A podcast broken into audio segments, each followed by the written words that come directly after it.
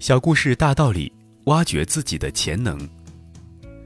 看来这个说法是完全没有问题的。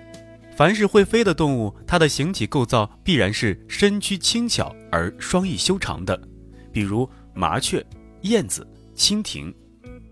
几位动物学家正在探讨动物飞翔的原理。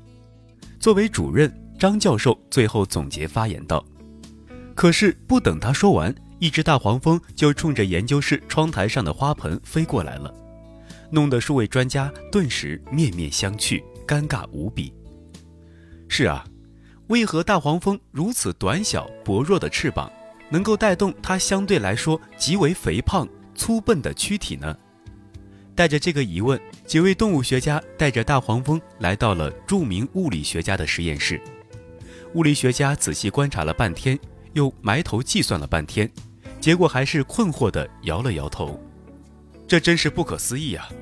它简直就是所有能飞的物种里的一个另类，因为根据流体力学的原理，它应该是根本飞不起来的。如果今天不是亲眼所见，我真是不敢相信这是个事实。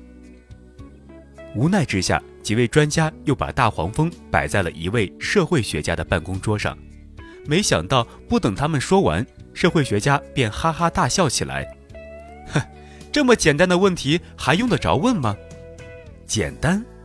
几位动物学家异口同声，个个大跌眼镜。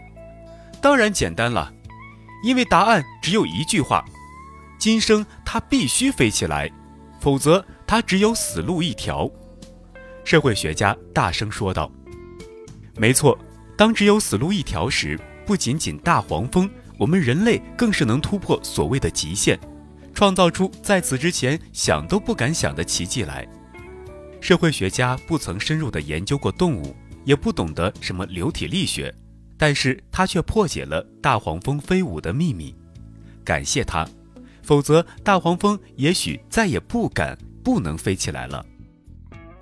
这个小故事告诉我们，阻碍我们前进的往往不是未知，而是已知。其实。